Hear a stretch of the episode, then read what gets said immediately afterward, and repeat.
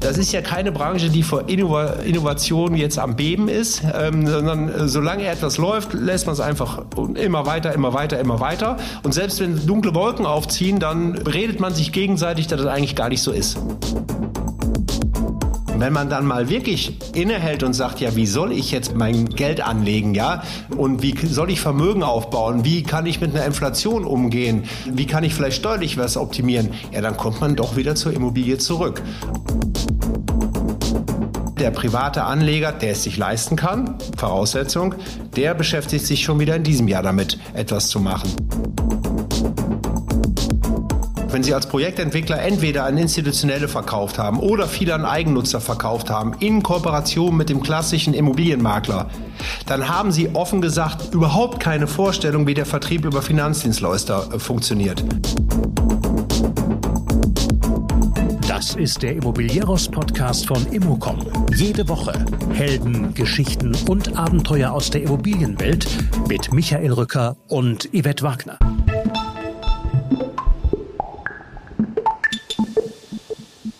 Viele denken, wir haben es schon geschafft. Aber der große Knall steht noch bevor. Jens Rautenberg sieht es schon vor sich. Der Gründer der Conversio-Gruppe ist Analyseexperte für Kapitalanlegervertrieb, der nicht selten in eine unseriöse Ecke geschoben werde. In diesem Podcast geht es also zur Sache.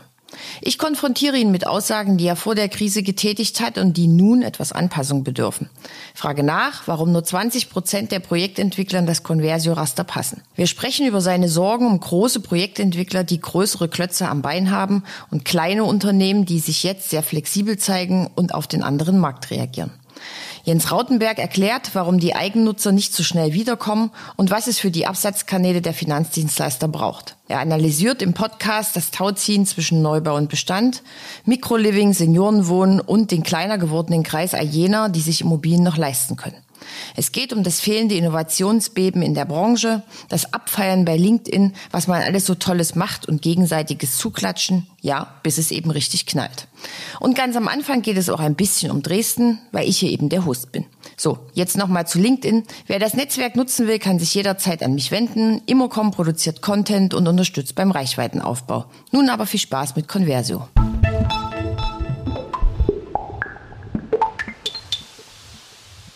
Dieser Podcast ist irgendwie so ein bisschen ein Überraschungspodcast, Jens Rautenberg. Sie waren jetzt gerade überrascht, dass ich vor der Tür stand, weil Sie haben gedacht, wir machen das online. Herzlich willkommen im Immobilieros Podcast ganz live.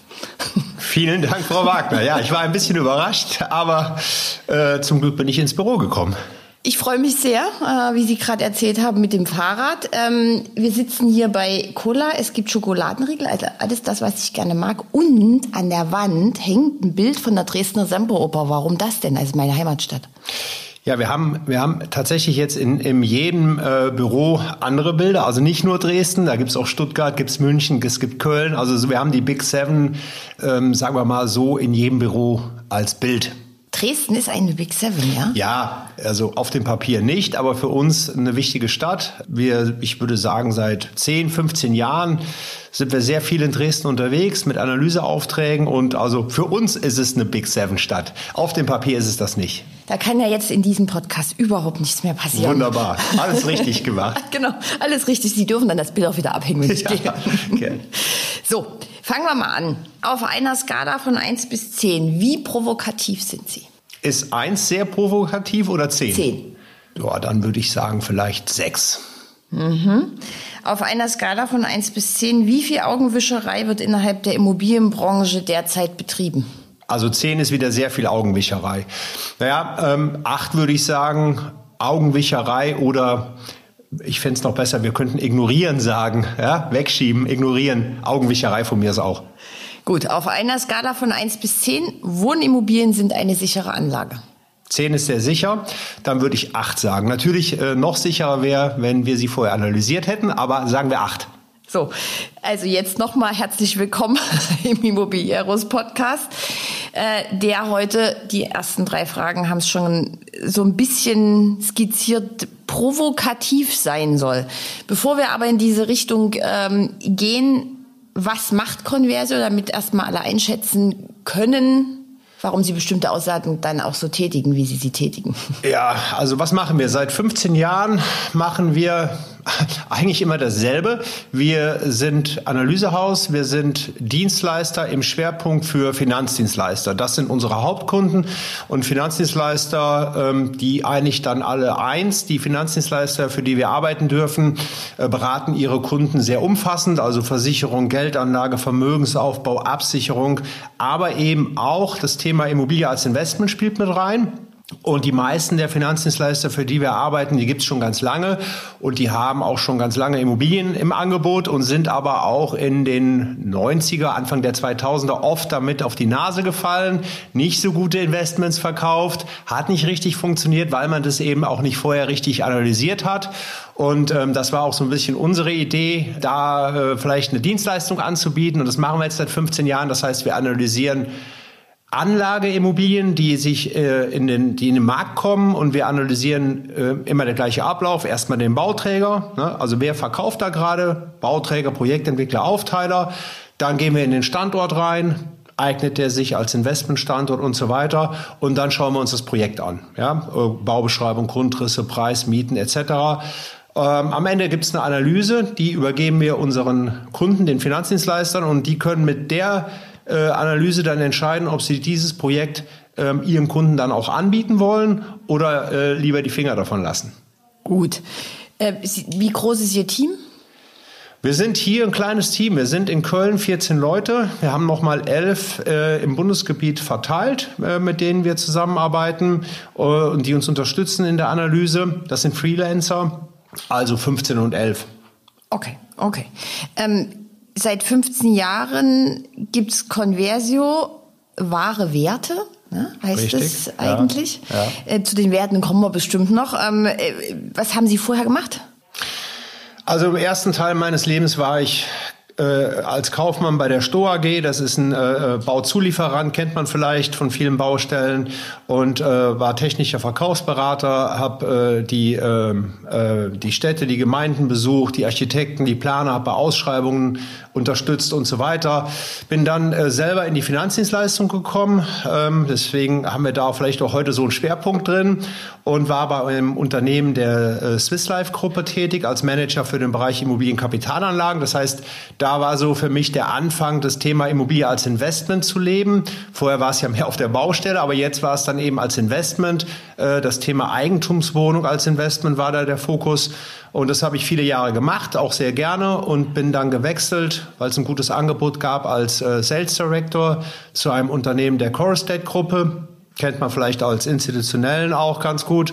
Ähm, und äh, äh, habe das zwei Jahre gemacht und habe dann letztendlich die Conversio mit der Idee gegründet, dass man eben die Projekte, die in den Kanal der Finanzdienstleister gehen, vorher mal analysiert. So ist so ein bisschen die Vita. Okay. Dann lassen Sie uns reingehen. In einem Handelsblatt-Interview haben Sie im September 2022 gesagt, bei privaten Kapitalanlegern, die eine oder vielleicht zwei Wohnungen in ihrem Leben kaufen, beispielsweise zur Altersvorsorge, ist die Nachfrage absolut stabil. Ist das heute immer noch so? Ja, das war schon eine mutige Aussage. Ne? Ähm, sie war im September, da war das auch tatsächlich bei uns so. Jetzt muss ich zugestehen, ähm, wir haben äh, natürlich auch die Veränderung gemerkt. Die kam bei uns so ein bisschen zeitversetzt vielleicht an. Im Oktober, November haben wir gemerkt, dass da der, die Nachfrage doch deutlich zurückgegangen ist, muss man sagen. Ähm, also im September würde ich sagen, war es nicht gelogen aus unserer Sicht, aber sie ist dann runtergegangen. Und ja, ähm, ich habe aber auch in einigen Interviews gesagt, ähm, dass das Thema privater Anleger, also der Vertrieb in den Kanal privater Anleger, ähm, der letzte sein wird, der untergeht, wenn ich so sagen darf, und der erste, der wieder auftaucht. Ähm, und ich finde, das hat sich jetzt auch gerade bewahrheitet. Also wenn ich schaue, ja, äh, das ging runter im September, Oktober, November, äh, aber seit März können wir ganz klar sagen, ist die Nachfrage wieder da, das Interesse kommt zurück, definitiv, und es geht ganz klar seit März wieder aufwärts. Mhm. Private Eigennutzer, die ihre Wohnung nicht zur Vermietung erwerben, sind als Käufergruppe weitgehend weggebrochen. Das ist dann trotzdem so. Also Eigennutzer sozusagen kaufen noch, aber alle anderen Naja, also ich würde sagen, die Eigennutzer kaufen gerade nicht mehr. Das wäre so okay. meine Meinung. Also wenn wir mit den Projektentwicklern sprechen, was wir ja jeden Tag tun, äh, dann, äh, dann ist es eben so, dass wir vielleicht ähm, äh, im Bereich der Wohnimmobilien drei Absatzkanäle haben, hatten. Das ist der Absatzkanal der institutionellen. Der ist äh, gerade sehr schwach, glaube ich, kann man so sagen. Da passiert nicht viel, lesen wir überall, sagen uns auch die Projektentwickler. Also global verkaufen an institutionelle äh, funktioniert nicht. Und ähm, dann gibt's den zweiten Kanal, haben sich auch viele drauf fokussiert, ist eben Eigennutzer, ist die letzten Jahre auch gut gelaufen. Und äh, der Kanal ist auch ziemlich tot, muss man sagen. Also Eigennutzer, die jetzt eine Wohnung kaufen, um da einzuziehen, die suchen sie im Moment ähm, relativ vergebens, muss man sagen. Also das spiegeln uns die Projektentwickler wieder. Das ist ja auch irgendwo klar. Ähm, den Eigennutzer trifft dieser stark gestiegene Zins natürlich voll. Und jetzt kommen wir zum dritten Kanal, private Anleger. Der kommt als erstes zurück aus meiner Wahrnehmung, weil er ja Geld anlegen möchte. Äh, und das Geld ist ja auch da. Das ist ja nicht weggegangen wegen Krieg, Inflation oder Zinsschock. Das hat er ja nach wie vor, der private Anleger. Natürlich muss er sich auch erstmal akklimatisieren. Also wenn Sie äh, überlegen, eine Wohnung zu kaufen als Investment und Sie fangen an, bei einem Prozent Zins äh, an zu überlegen. Und dann kommen die Berater und erklären Ihnen, wie es funktioniert. Und Sie sagen, na ja, das könnte was für mich sein. Und dann ist der Zins, während Sie noch überlegen, auf einmal bei zwei. Und Sie sagen logischerweise, hm, äh, da muss ich aber nochmal neu überlegen jetzt, weil das ist jetzt irgendwie eine neue Situation. Und die Berater sagen, na ja, dann überlegen Sie jetzt nochmal, wir rechnen das mal mit zwei. Und während Sie noch im Überlegen sind, ist der bei drei. Ja, und dann schütteln Sie sich einmal und denken, ja, ich glaube, ich mache es trotzdem. Und dann ist der bei vier. Das haben wir ja erlebt. Und dass man dann sagt, stopp jetzt mal gerade. Jetzt mache ich erstmal gar nichts. Ja, jetzt warten wir mal grundsätzlich ab, was hier passiert. Das haben wir ja erlebt im, im Herbst letzten Jahres. Völlig normaler Zustand es würde mich gewundert haben, wenn, wenn äh, jeder das ignoriert. Und es gab ja auch noch ganz viele andere Herausforderungen. Die Menschen hatten Angst, ob wir denn warm durch den Winter kommen. Sie erinnern sich. Also das waren ja alles Themen, die wir hatten. Es war ja nicht nur der Zinsschock. Wir waren nicht sicher, ob wir überhaupt, ob wir Blackouts haben in diesem Land. Die Leute wussten nicht, was kommt da mit Nebenkostenabrechnung auf mich zu. Das wurde ja auch gehypt, das Thema kann ich die noch überhaupt bezahlen im Januar, Februar, wenn die kommt, oder bin ich danach pleite? Und ähm, dann die Inflation, ja, äh, Spritpreise und dass man dann mal sagt, jetzt investiere ich gerade nicht, jetzt warte ich mal ab, ist ja völlig normal. Und das war jetzt auch ein paar Monate so und jetzt kommen die privaten Anleger wieder äh, zum Thema, weil sie halt feststellen, okay, ich verstehe, der Zins bleibt wohl auf diesem Niveau, also der wird nicht morgen wieder bei einem Prozent sein. Äh, dummerweise bleibt aber auch die Inflation scheinbar auf diesem Niveau relativ hoch. Und dann kommt man wieder ins Überlegen, ja, wie, wie geht's denn jetzt weiter mit Geldanlegen? Was mache ich denn jetzt? Wie rechnet sich das denn bei vier Prozent? Und dann fällt dem privaten Anleger eben auf, dass er natürlich die vier Prozent auch, äh, dass ein höherer Steuereffekt wieder für ihn bei rauskommt. Und der fehlt beim Eigennutzer. Aber kann es denn nicht auch sein, dass genau die Menschen sagen, Immobilien sind jetzt für mich erstmal nicht so relevant, weil die Nebenkosten, das weiß man ja bei vielen immer noch nicht. Man kann in Anleihen investieren, Aktien weiß ich jetzt gerade auch nicht so richtig, aber ähm, es gibt ja sicherlich noch, man kann sich auch einen Oldtimer anschaffen, ähm, es gibt ja sehr viele Anlagemöglichkeiten und es gibt ja auch noch andere Assetklassen, was ja gerade sehr up-to-date ist, ist äh, alles, was so mit Senioren zu tun hat, betreutes Wohnen. Was sagen Sie? Ja, machen wir mal erst das eine Thema. Es gibt ganz viel. Ähm aber Sie haben gerade selber schon beim Aufzählen äh, so ein bisschen gestottert. Ja, so viel ist es dann vielleicht doch nicht. Äh, Aktien haben Sie gesagt, weiß ich jetzt nicht so richtig. Jetzt ist das ja nicht das deutschen liebste Anlage, glaube ich, können wir sagen. Oldtimer, ja, nice, kauft sich aber auch nicht jeder mal eben. Ähm, also äh, wenn man dann, äh, das meinte ich eben, wenn man dann mal wirklich innehält und sagt, ja, wie soll ich jetzt mein, äh, mein äh, Geld anlegen, ja? Ähm, und wie soll ich Vermögen aufbauen? Wie kann ich mit einer Inflation umgehen? Ähm, wie kann ich vielleicht steuerlich was optimieren? Ja, dann kommt man doch wieder zur Immobilie zurück. Ähm, das ist einfach fest meine Meinung. Was wir aber auch, und das muss man fairerweise sagen, äh, erleben ist, der Kreis derer, die es denn sich leisten können, der ist ehrlich gesagt jetzt einfach kleiner geworden. Das ist so. Ja, ähm, bei einem Prozent konnten es sich ganz viele leisten und bei vier Prozent eben weniger. So. Und ähm, auch die Banken tun ja noch was dabei. Es ist ja nicht so, dass es jetzt einfach geworden ist, das Thema Finanzierung, sondern wissen wir auch alle, die Banken ziehen da auch ein bisschen die Zügel an, äh, verlangen jetzt vielleicht auch mehr Eigenkapital noch. Will einfach nur sagen, das Thema ist nach wie vor für viele interessant, aber die, der Kreis, der es sich leisten kann, einzusteigen, der ist etwas kleiner geworden. Gut, daran schließt sich jetzt direkt die Frage an. Sie haben vorhin darauf geantwortet, auf die Augenwischerei-Frage. Sie würden es eher Ignoranz nennen. Die Boomjahre sind vorbei. So viel, da sind wir uns, glaube ich, einig, oder? So viel steht erstmal. Oh, Sie sind nicht so. Doch, doch, doch, doch, doch. Also so, da bin ich, bin ich komplett dabei. Wie geht's denn aus Ihrer Sicht jetzt weiter. Gefühlt ist es ja so ein, so ein, so ein Knäuel aus, aus ganz vielen Dingen und alle warten aufeinander, wer zuckt zuerst. Ja, also ich, wie gesagt, ich glaube, man muss unterscheiden, äh, wenn man über institutionelles Geschäft redet, da würde ich sagen, Wer zuckt zuerst? Also die warten, ja. Ähm, Stichwort äh, ins fallende Messer greifen will ich jetzt nicht. Also geht's noch weiter runter? Ähm, bin ich jetzt der Depp, der kauft und äh, in einem halben Jahr sind die Faktoren noch mal günstiger? Also ich glaube, die Instis äh, sind da verhalten, warten. Die Verkäufer sind aktuell ja auch nicht bereit, noch weiter runterzugehen, können, wollen nicht, äh, kaufen. Also da haben wir einen Stillstand, da wird gewartet, ähm, da passiert nicht viel. Bei den Eigennutzern ähm, äh, glaube ich nicht, dass wir die so bald äh, zurückkommen sehen. Das wird vielleicht ein Thema fürs nächste Jahr werden. Wann kommt der Eigennutzer wieder zurück? Ähm, der kommt dann zurück, wenn die Zinsen vielleicht wieder ein bisschen runtergehen, werden sie aber in diesem Jahr nicht, vielleicht im nächsten. Der kommt dann zurück, wenn ihm die Miete noch mehr Schmerzen bereitet, denn die steigen gerade. Das heißt, im nächsten Jahr könnte es sein, dass der Zins vielleicht wieder ein bisschen erträglicher wird und der Eigennutzer merkt, die Miete wird aber unerträglich. Dann beschäftigt er sich vielleicht doch nochmal mit dem Kauf einer Wohnung. Aber das werden wir erst im nächsten Jahr haben.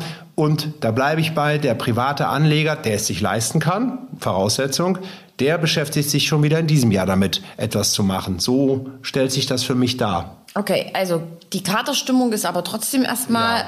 eingetreten. Wir sehen jetzt viele Projekte, die gar nicht beginnen. Wir sehen viele gestoppte Projekte, einige, die schon angefangen haben, bringen es noch zu Ende. Haben Sie denn überhaupt noch genügend Produkte, die Sie so an den, also die Sie analysieren können und an Ihre Interessenten weitergeben können? Also grundsätzlich. Und, hat, und, und vielleicht noch als zweite Frage, hat sich denn an den Portfolien was geändert, die Sie analysieren? Also vielleicht noch mal einmal ganz kurz zurück, weil Sie eben das Thema altersgerechtes Wohnen angesprochen haben. Das möchte ich gerne noch bearbeiten. Ähm, das Thema ähm, ist offen gesagt ähm, schon länger bei uns auf der Agenda. Das ist jetzt gar nicht so neu. Das Thema betreutes Wohnen, sagen Sie, äh, erfreut sich jetzt wachsender Beliebtheit. Haben wir die letzten Jahre festgestellt. Auch das Thema Pflegeimmobilie hat sich ja wachsender Beliebtheit äh, erfreut. Da ist jetzt mal so ein bisschen auch ja Katerstimmung eingetreten ähm, Betreiberpleiten und so weiter. Äh, so, glaube ich, gucken jetzt noch mehr aufs betreute Wohnen, was vielleicht ein bisschen losgelöst von der stationären Pflege ist. Und das ist ja auch eine gute Assetklasse. Ja, Demografie, wir wissen das und es gibt zu wenig davon. Also wir haben ja schon immer das Thema im Finanzdienstleistungsanlagevertrieb gehabt, dass es irgendeine Assetklasse war, die hervorgestochen hat. Ja, das war viele Jahre, vielleicht sogar Jahrzehnte die Denkmalimmobilie aus steuerlichen Gründen. Die ist jetzt deutlich zurückgegangen, weil sie auch nicht verfügbar ist in dem Stil. Dann war es viele Jahre der Bestand, der einfach gut gelaufen ist. Und dann war es jetzt viele Jahre auch der Neubau, der Anlegersliebling war. Und jetzt switchen wir so rüber ins ja, Neubau, gerne altersgerecht, mit Betreuungs- oder Serviceansatz. Vielleicht nicht unbedingt immer mit einem Betreiber. Da geht's gerade hin. Gut. Gibt es noch genügend Produkte? Ja Gibt es? Nein, Entschuldigung. Ja. Äh, äh gibt es noch genügend Produkte? Ähm, äh, nein, also äh, ich krieg äh, jeden Tag jetzt Anrufe, die sagen, na ja, ähm, jetzt müsstet ihr doch ganz viel Angebot haben. Da ist doch super viel da, wenn wenn läuft doch gerade nichts, ja, da muss doch jeder was zum Anbieten haben. Äh, wenn man das mal einfach mal zu Ende denkt, dann ist das ja ein falscher Ansatz. Es wird gerade nichts gehandelt, das stellen wir ja fest. Also das Transaktionsvolumen, je nachdem welche Assetklasse, 50, 60, 70 Prozent weniger. Und wenn es eben nicht gehandelt wird, dann steht es auch nicht zur Verfügung für uns. Ähm, dann brauchen wir es nicht analysieren. Wenn es nicht äh, verkauft werden soll, kann, dann müssen wir es auch nicht analysieren. Also es ist nicht so, dass es jetzt gerade eine Schwemme von Angebot gibt, aber es gibt in der Regel schon immer was zu analysieren. Also wir stellen gerade fest, dass wir in der Analyse sehr gut zu tun haben, weil es eben doch Projekte gibt, wo Bauträger jetzt anfragen, kann das für den Kappanlagevertrieb vielleicht doch geeignet sein? Wir hatten eigentlich einen anderen Gedanken, aber äh, wie sieht das aus mit dem Kappanlagevertrieb? Würde das Projekt funktionieren? Also in der Analyse muss ich sagen, haben wir genug zu tun. Ist genügend Angebot da? eingeschränkt. Also im Bestand zum Beispiel haben wir ganz klare Vorstellungen. Es gibt sicherlich genug Bestandsobjekte, aber es passen ganz wenige bei uns äh, ins Raster. Ja, da ist das Thema Energie, Energieeffizienzklasse ein ganz gehyptes Thema. Ich muss dem Finanzvertrieb kein Produkt anbieten, was jenseits von D ist. Ja, das bleibt natürlich liegen. Selbst D wird schon kritisch gesehen. Und dann wird es doch wieder eng also mit auch guten Bestandsobjekten. Und im Neubau ist es so, ja, es gibt viele Neubauprojekte, aber wir müssen hart anpacken und sagen, trauen wir dem Projektentwickler, das auch wirklich durchzuziehen. Da werden wir ja auch ein paar sehen, die vielleicht stecken bleiben, die es nicht durchziehen können. Also da gibt es zwar Angebot, aber wir müssen, neben dem ist es schon KfW 40 NH, weil da schauen wir jetzt alle drauf, äh, müssen wir uns die Frage stellen, kann der das auch durchziehen? Ja, und dann fällt auch nochmal viel wieder vom Rost.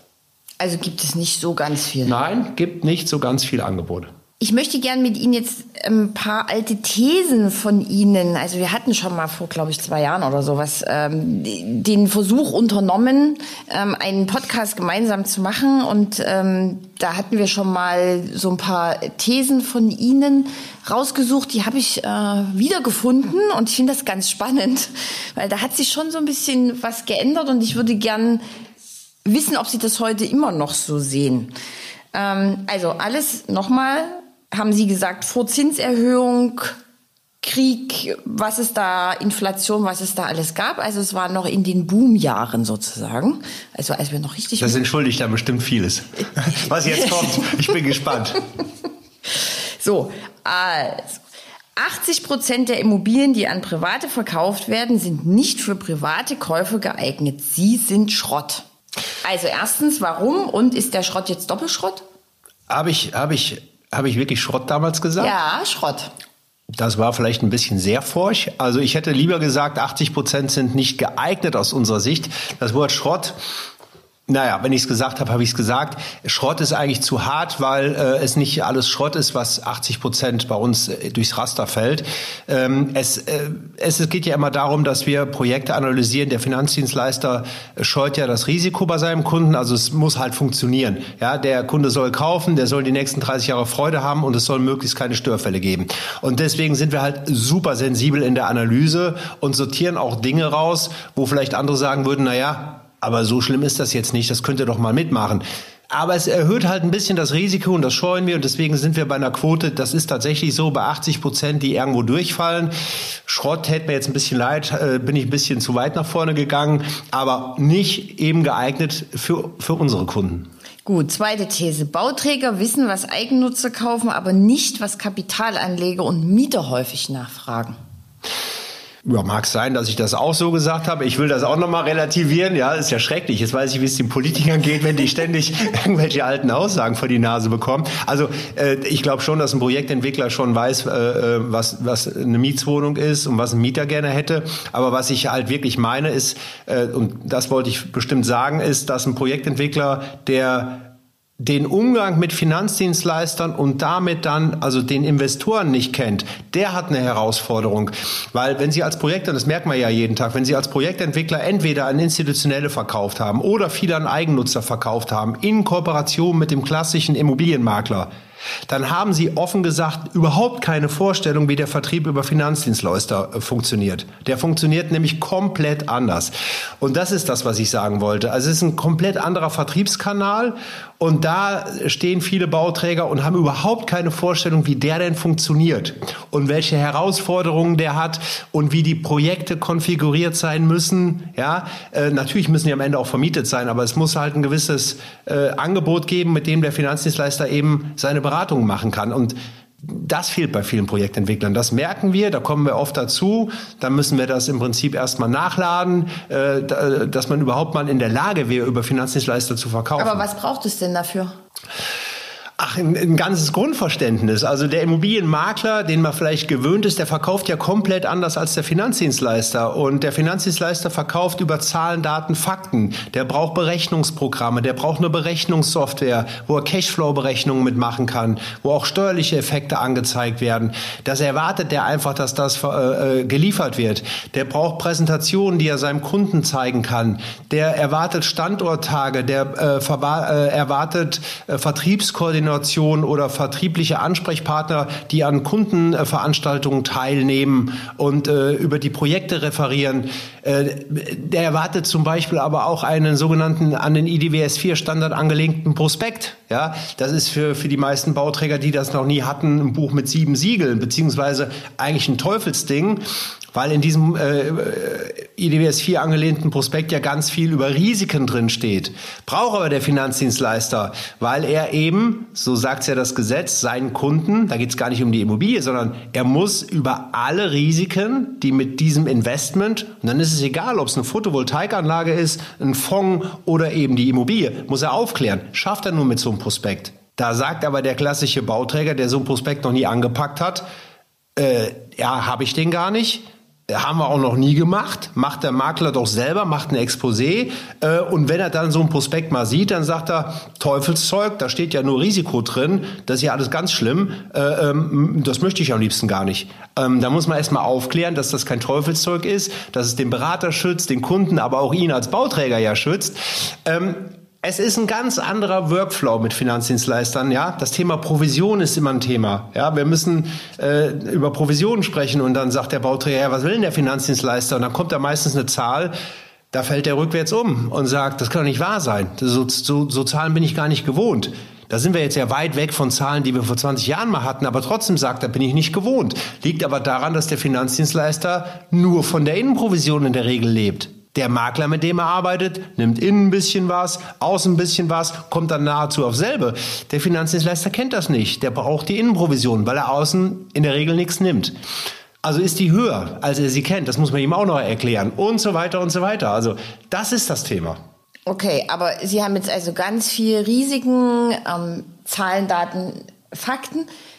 Okay, Sie haben jetzt auch gesagt, es braucht einen schönen Prospekt, aber es kommt ja auch schon ein bisschen auf Grundrisslage, also der Immobilie an sich ja, also die Immobilien müssen ja grundsätzlich mal in das klassische Raster reinpassen. Ähm, Standort, Metropolregion, Zuzug, also Wachstumsfaktoren müssen erkennbar sein. Dann gibt es ja, wenn das alles gegeben ist, bei den Neubauten guckt man jetzt, dass es KfW 40 idealerweise ist. Beim Bestand äh, muss es eben schon am besten irgendwo D oder besser noch C sein und all diese Dinge müssen klar sein. Und dann guckt der Vertrieb immer, ja, auf die Ticketgrößen, wie man so schön sagt. Ja, der, der oft guckt er ja weniger auf den Quadratmeterpreis, sondern äh, 150.000er Wohnungen bis 250.000er Wohnungen lassen sich super verkaufen. Von 250 bis 350.000 wird es ein bisschen weniger. Über 350.000 wird es noch mal ein bisschen zäher. Über 500.000 wird es dann ganz schwer. Das sind alles so Regeln, die man dabei im Blick haben muss. Der Finanzdienstleister erwartet immer Konzeptimmobilien, also gerade im Bestand als Beispiel. Ja, er erwartet nicht, da ist ein Bestand, ähm, der hat jetzt einen Zustand X, den könnte er jetzt mal verkaufen, sondern der Finanzdienstleister möchte ein Konzept haben. Er möchte also wissen, dass es geregelt ist, wenn er da jetzt eine Wohnung verkauft, der Mieter wechselt, dass diese Wohnung äh, durchrenoviert wird, dass das Eigen, äh, Gemeinschaftseigentum auf einen gewissen Status gebracht wird. Ähm, er möchte also eine Konzeptimmobilie verkaufen, wo der Anleger äh, erstmal keine Sorgen mehr hat. Das sind alles so Dinge, die dann eben wichtig sind, sonst wird der Vertrieb über den Kanal nicht funktionieren. Okay. Welche Rolle äh, spielt möbliertes Wohnen? Haben wir seit 2018 auf der Agenda. Micro-Living, früher hätte man gesagt Studentenbuden. Ähm, dann hat sich irgendeiner den Begriff Micro-Living einfallen lassen. Da passt jetzt ja alles rein. Das kann Klingt ja aber auch schöner, oder? Klingt Als Studentenbude. Klingt irgendwie schicker. Ja. Ja, das stimmt. Ähm, also da passt ja auch alles rein. Wir haben auch festgestellt bei den ersten Projekten, die wir in Berlin in der Prüfung hatten, da war gerade der Übergang zwischen Studenten und Micro-Living so in der Begrifflichkeit, äh, dass, dass die Objekte auch wirklich durchmischt sind. Also da sind Studenten drin, da sind Pendler drin, da sind ältere Leute drin, das ist wirklich durchmischt. Und die sind natürlich möbliert und ähm, die sind klein, die sind kompakt, die sind möbliert und es ähm, bietet äh, oftmals noch eine bisschen bessere Rendite. Ähm, also von daher haben diese Mikro-Apartments eine Daseinsberechtigung. Ich finde die ganz gut, wenn es die richtige Stadt ist, muss ich allerdings sagen. Also jetzt nur zu sagen, ich möbliere alles Mögliche, um vielleicht aus einer Mietbremse etc. rauszukommen, wenn ich den Glauben habe, dann sehe ich das ein bisschen kritisch. Sie haben es vorhin gesagt, 80 Prozent fallen durchs Raster. In Ihrem Imagefilm sagen Sie ähm, über Bauträger, Projektentwickler, lediglich 20 Prozent eignen sich für unsere Kunden. Jetzt geht es ja den Bauträgern, Projektentwicklern nicht ganz so gut. Wir haben es gerade schon alles besprochen.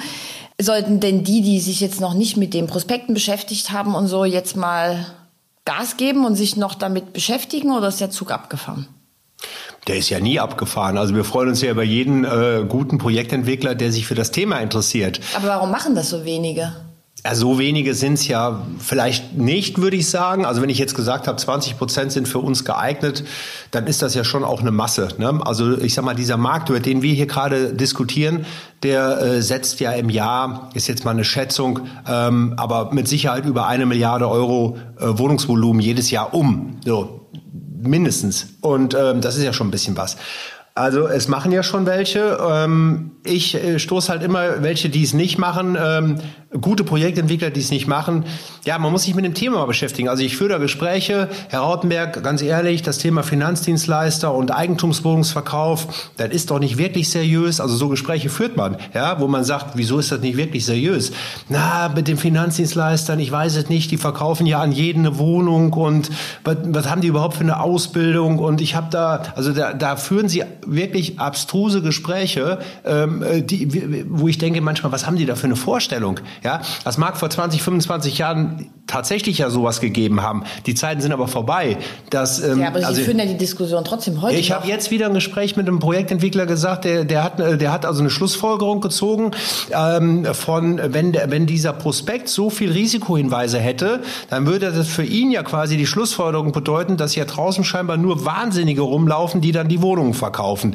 Deswegen bräuchte man diese ganzen Risikohinweise. Ja, und ähm, dann wären das doch bestimmt alles ehemalige Staubsaugerverkäufer, die jetzt Wohnung verkaufen. Also wirklich so ist es gewesen. Wo ich dann erstmal sprachlos bin und sage, wow. Also, der hat die letzten 20 Jahre Finanzdienstleistung verpasst. Ähm, die ganze Regulierung, die da einhergegangen ist, äh, die Hintergründe von Finanzdienstleistern, die Herausforderungen, die die lösen mussten, also das ist irgendwie an ihm vorbeigegangen. Das ist aber gar nicht so selten, dass das Thema Kapitalanlagevertrieb, Finanzdienstleister in so eine leicht unseriöse Ecke geschoben wird, wo man nicht so gerne hin möchte. Ja, und da muss man also erstmal viele Gespräche führen, um die davon zu überzeugen, äh, dass das nicht so ist. Wir hatten jetzt vor, vor ein paar Wochen einen Workshop hier mit einem großen Projektentwickler. Der war mit seinem Team hier. Da habe ich mal einen Finanzdienstleister, mit dem wir arbeiten, eingeladen, also einen Berater hier aus Köln, will jetzt keine Namen nennen und habe gesagt, kommen Sie mal dazu und stellen Sie mal Ihren Tagesablauf vor. Ja? Wie als Finanzdienstleister gehen Sie auf den Kunden zu? Wie beraten Sie den? Erzählen Sie mal, wie Sie arbeiten.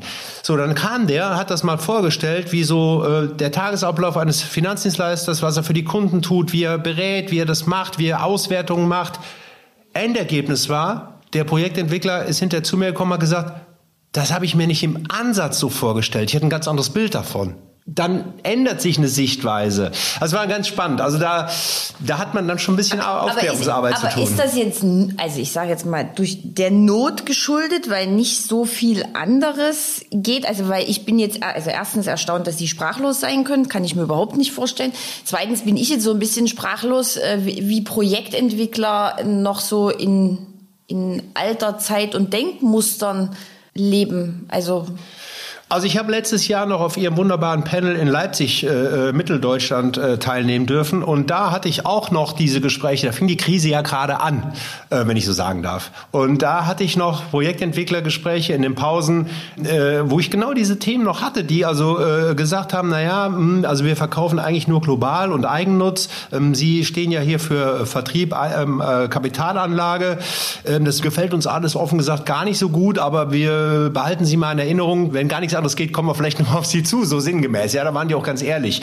Also solange die bekannten Wege funktionieren, gut, kann ich auch verstehen. Wenn wenn der bekannte Weg Insti funktioniert oder der bekannte Weg Eigennutz funktioniert, ja, mein Gott, warum soll ich mich damit was Neuem beschäftigen? Muss ja nicht sein. Aber jetzt ändert sich gerade einiges und es ähm, macht man sich doch damit mal vertraut. Aber sollte man nicht immer ein bisschen Weitblick haben oder ist das die allgemeine Bequemlichkeit? Ich habe ja eben mal über, Sie haben ja Augenwischerei, ich habe ignorieren gesagt. Also solange immer alles läuft, äh, drückt man ja alles rechts und links weg. Ja, Wir werden bestimmt immer einen Zins von einem Prozent halten. Ich will gar nicht drüber nachdenken, wenn der mal steigt, weil der wird nicht steigen.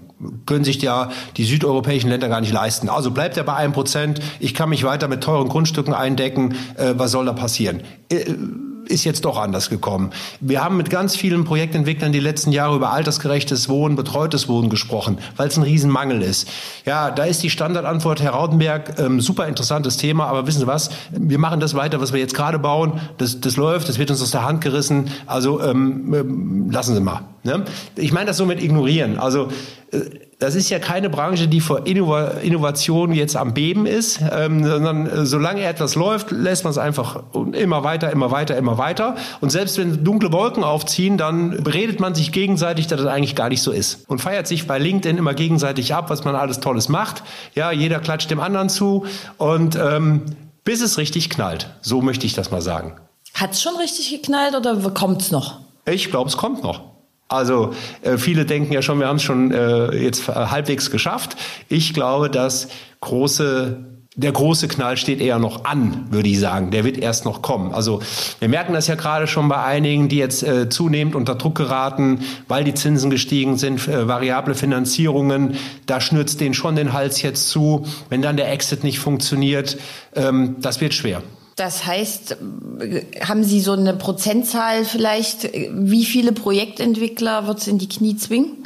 Würde ich mich ehrlich gesagt nicht trauen. Da würden Sie mir nächstes Jahr die Prozentzahl ja wieder präsentieren. Ich kann es nicht sagen in Prozent. Aber ich glaube ganz ehrlich, da, da, da, wird, da wird noch was auf uns zukommen. Das sind Projektentwickler, aber bitte nicht vergessen auch Bestandshalter.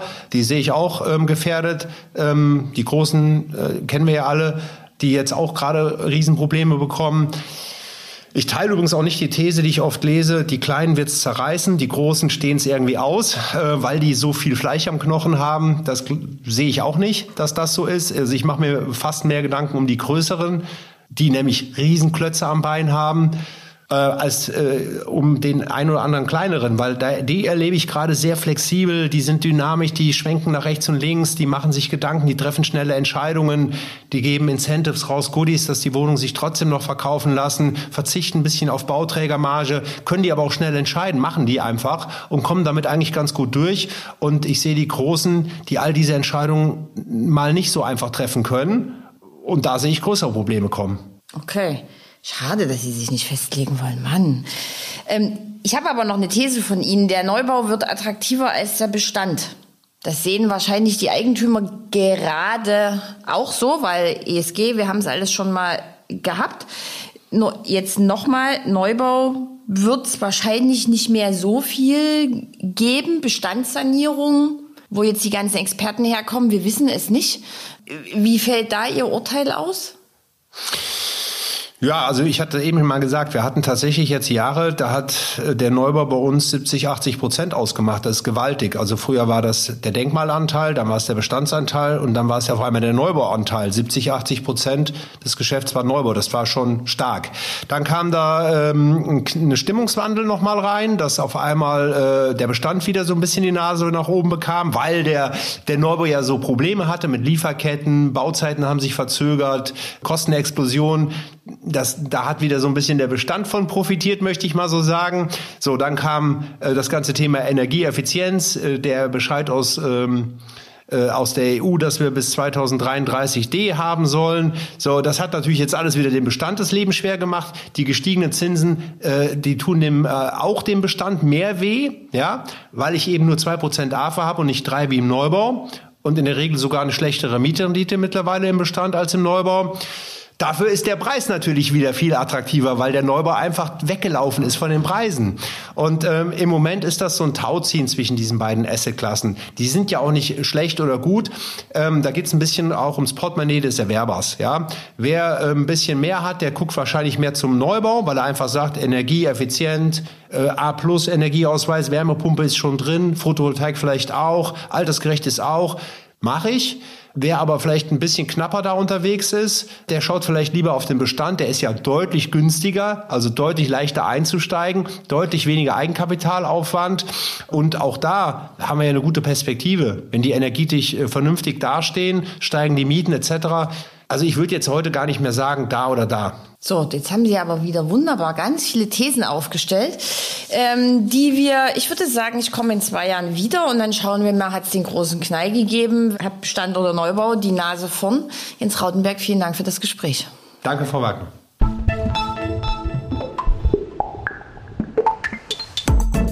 Das war der Immobilieros Podcast.